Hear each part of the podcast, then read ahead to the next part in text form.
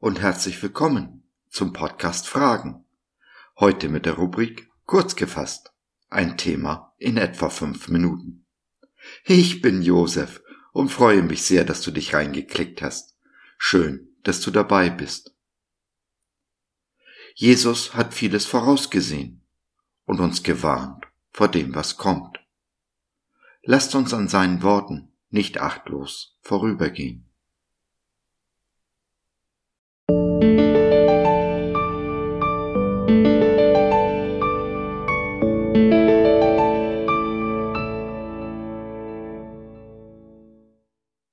Ein bitteres Herz ist blind für die Liebe. Was haben ein bitteres Herz und gebrochene Knochen gemeinsam? Die Liebe wird bei vielen erkalten. Matthäus 24, der 12b in der Übersetzung der Neues Leben Bibel. Den Menschen gewidmet, die ich am meisten liebe. Es ist Jesus, der diese Voraussage in unserem Eingangsfest trifft. Denn die Ungerechtigkeit trifft uns mitten ins Herz, bricht unser Herz.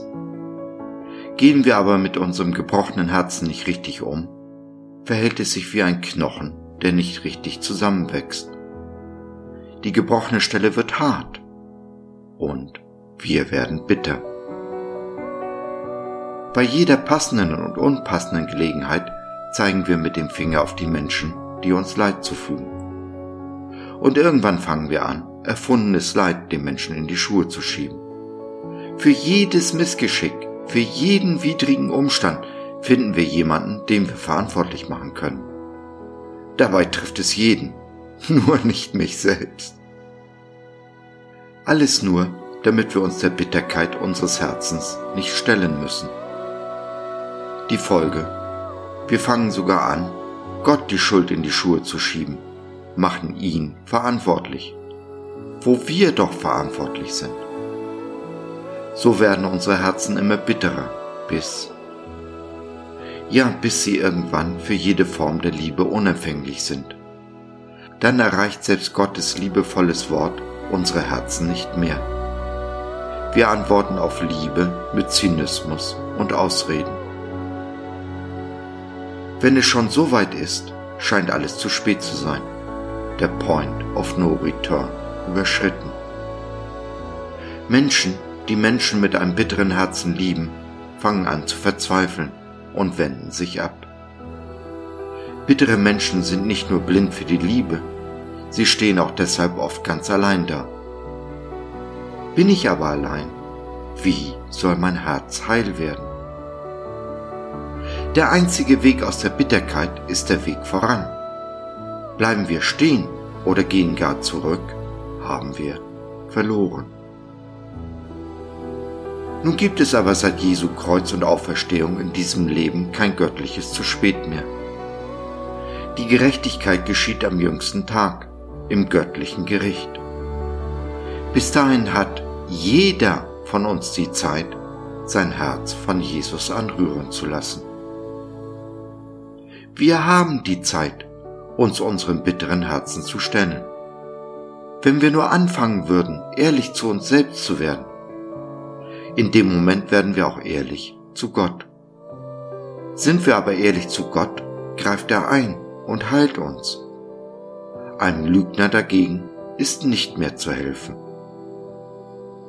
Und so bringen wir all unsere Bitterkeit, all unseren Schmerz und alle unsere Verletzungen zu Jesus stellen uns ihnen.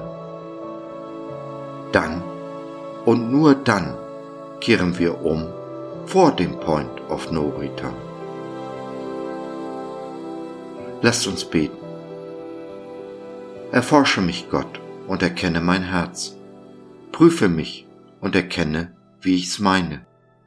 Und sieh, ob ich auf bösem Wege bin und leite mich auf ewigen Wege.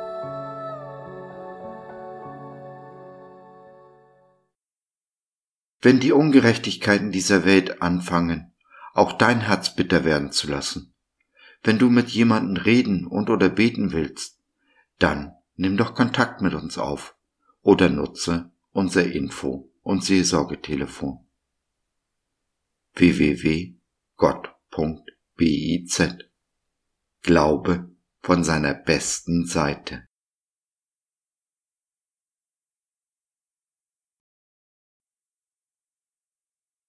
So, das war's für heute. Danke für deine Zeit. Wir freuen uns, dass du dabei warst und hoffen, wir konnten deinen Geist ein wenig anregen.